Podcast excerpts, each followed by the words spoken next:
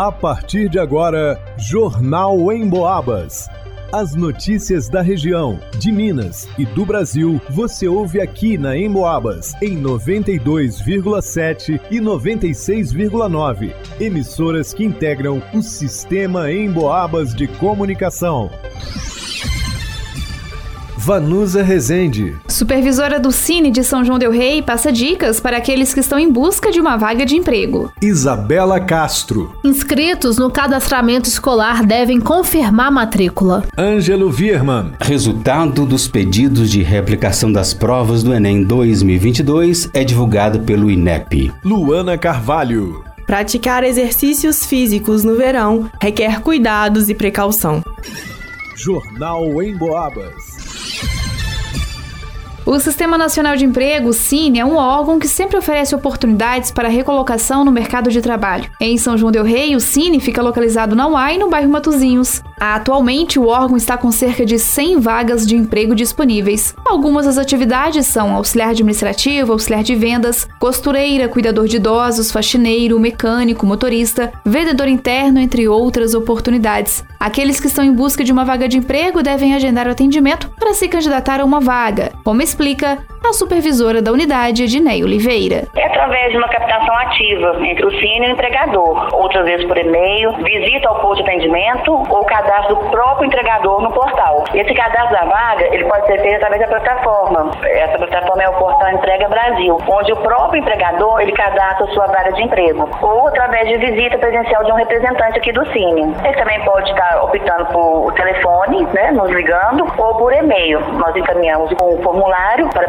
preenchimento das vagas que serão ofertadas e posteriormente as divulgamos. Edneia também orienta que os candidatos devem se atentar alguns detalhes na hora de se candidatar à vaga. O que acontece? É, atualmente nós estamos vivendo né, em tempos de maior incidência de desemprego. Então o trabalhador ele busca por vagas de emprego na qual ele não tem nem sequer nenhuma habilidade. Recomendamos que o trabalhador não deva se candidatar aleatoriamente. Ele vai buscar uma vaga de emprego que não somente se encaixe na sua carreira, mas também uma função e uma empresa na qual ele se encaixe bem. Lembrando que os interessados em uma dessas ofertas devem agendar atendimento presencial na UAI, Unidade de Atendimento Integrado. O agendamento é feito online pelo www.mg.gov.br. Ao abrir o site, clique em agendamento gratuito e em seguida intermediação de mão de obra, procurar vagas de emprego. Logo depois, basta preencher o quadro com as informações solicitadas.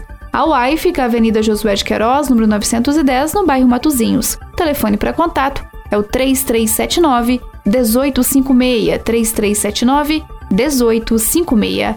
Para o Jornal em Boabas, Varnusa Rezende pais responsáveis ou estudantes maiores de idade que realizaram o cadastramento escolar 2023 devem agora fazer a confirmação da matrícula na rede estadual de ensino de Minas Gerais. O prazo foi aberto no dia 20 de dezembro de 2022 e segue até o dia 13 de janeiro de 2023. A confirmação da matrícula será feita de forma presencial na Secretaria da Unidade Escolar, para onde o estudante foi direcionado pelo Sistema Único de cadastro e encaminhamento para matrícula, o SUSEM. Para conferir a escola do encaminhamento, acesse cadastroescolar.educação.mg.gov.br. Para efetivação da matrícula, os responsáveis devem apresentar os documentos e comprovados os dados do cadastro, a matrícula será confirmada. Vale ressaltar que na rede municipal de ensino é importante que o pai ou responsável do candidato ou do aluno, quando maior de 18 anos, observe o calendário da Secretaria de Educação do seu município. Já com relação às vagas remanescentes,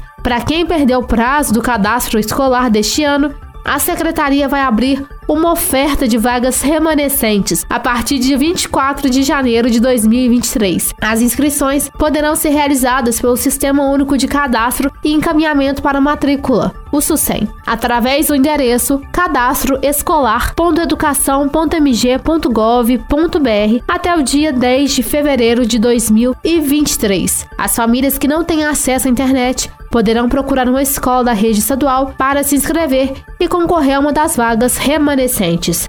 Para o Jornal em Boabas, Isabela Castro.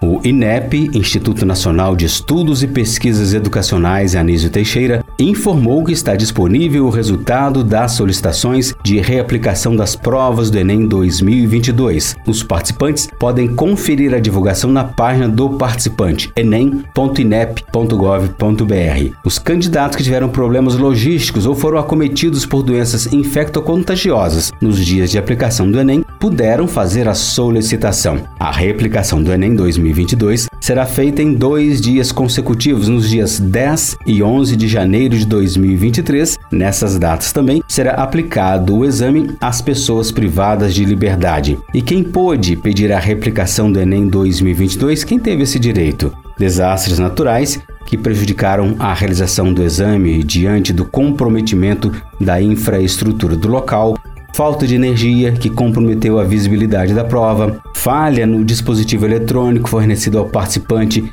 que solicitou o uso de leitor de tela e erro de execução de procedimento de aplicação que causou prejuízo ao participante. Mas sabe agora quais os motivos que não justificam o pedido de reaplicação do Enem? Atraso do participante, ausência do candidato, exceto nos casos de doenças especificados no edital, não transcrever a frase do caderno de questões para o cartão resposta, não apresentar documento de identidade, divergência entre o nome e o número do documento de identificação informado no sistema de inscrição. Agora, quais são as doenças infecto-contagiosas que garantem reaplicação do Enem?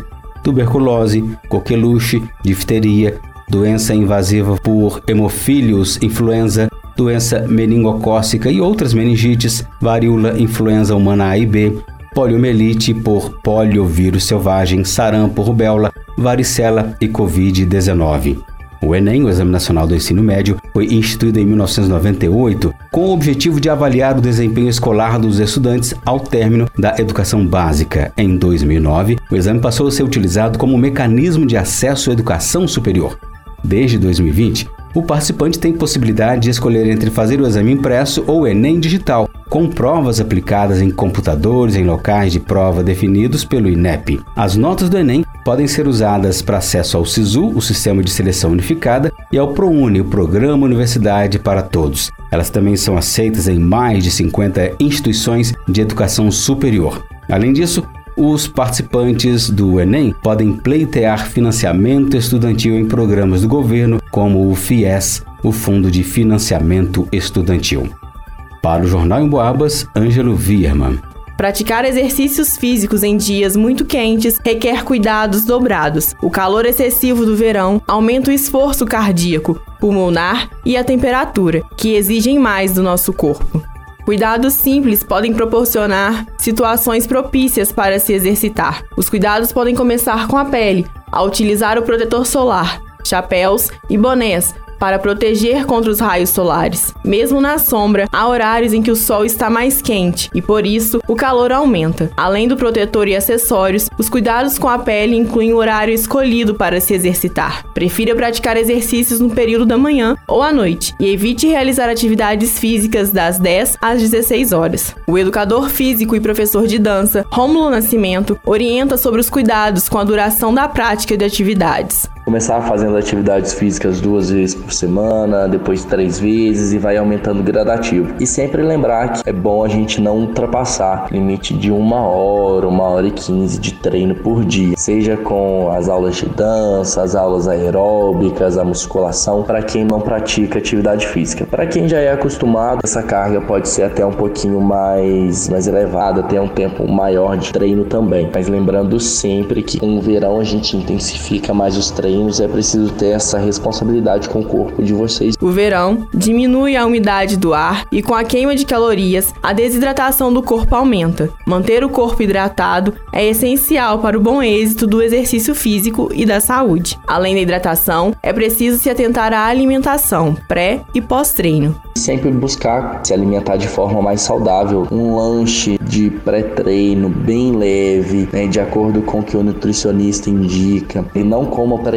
pães e vão fazer atividade física. Não jantem antes de fazer atividade física, né? Para quem faz atividade física à noite. Atividade física após o almoço também não é indicado. Sempre se organizem com os lanches de pré-treino e o pós-treino também ele é muito importante para colher uns bons resultados aí. Se atentem com os nutricionistas para que tenham um resultado legal. Se hidratem muito antes, durante e depois a prática de atividade física. Usar roupas leves, claras e que facilitam a transpiração e a evaporação do suor. Usar um calçado confortável e que absorva o impacto do esporte e fazer maiores pausas de descansos são cuidados que devem ser adotados. Se necessário, substitua a prática de atividades físicas tradicional por outras mais leves ou refrescantes, como a hidroginástica, natação, caminhadas ou outras que se adequem às especificidades do seu corpo. Pensem no conforto de vocês, tá? um tênis, uma roupa confortável.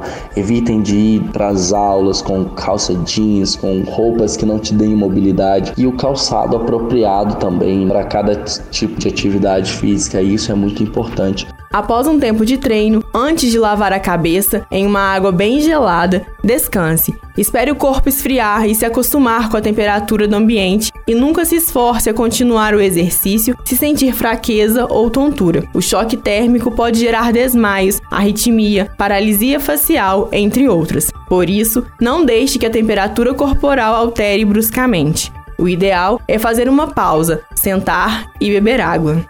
Para o Jornal em Boabas, Luana Carvalho.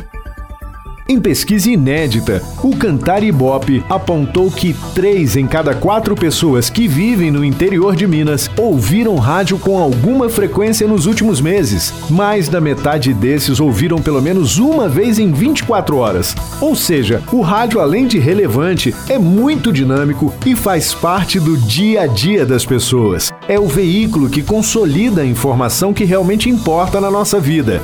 Sem fake news. Se aconteceu na região algo que realmente é importante, pode ter certeza que o rádio vai tratar do assunto. E você pode ouvir em casa, no carro, em qualquer lugar, pelo radinho, pelo celular, pelo computador e também pode ouvir o seu programa preferido novamente ou fora do horário habitual acessando a área de podcasts no site emboabas.com. Vai lá!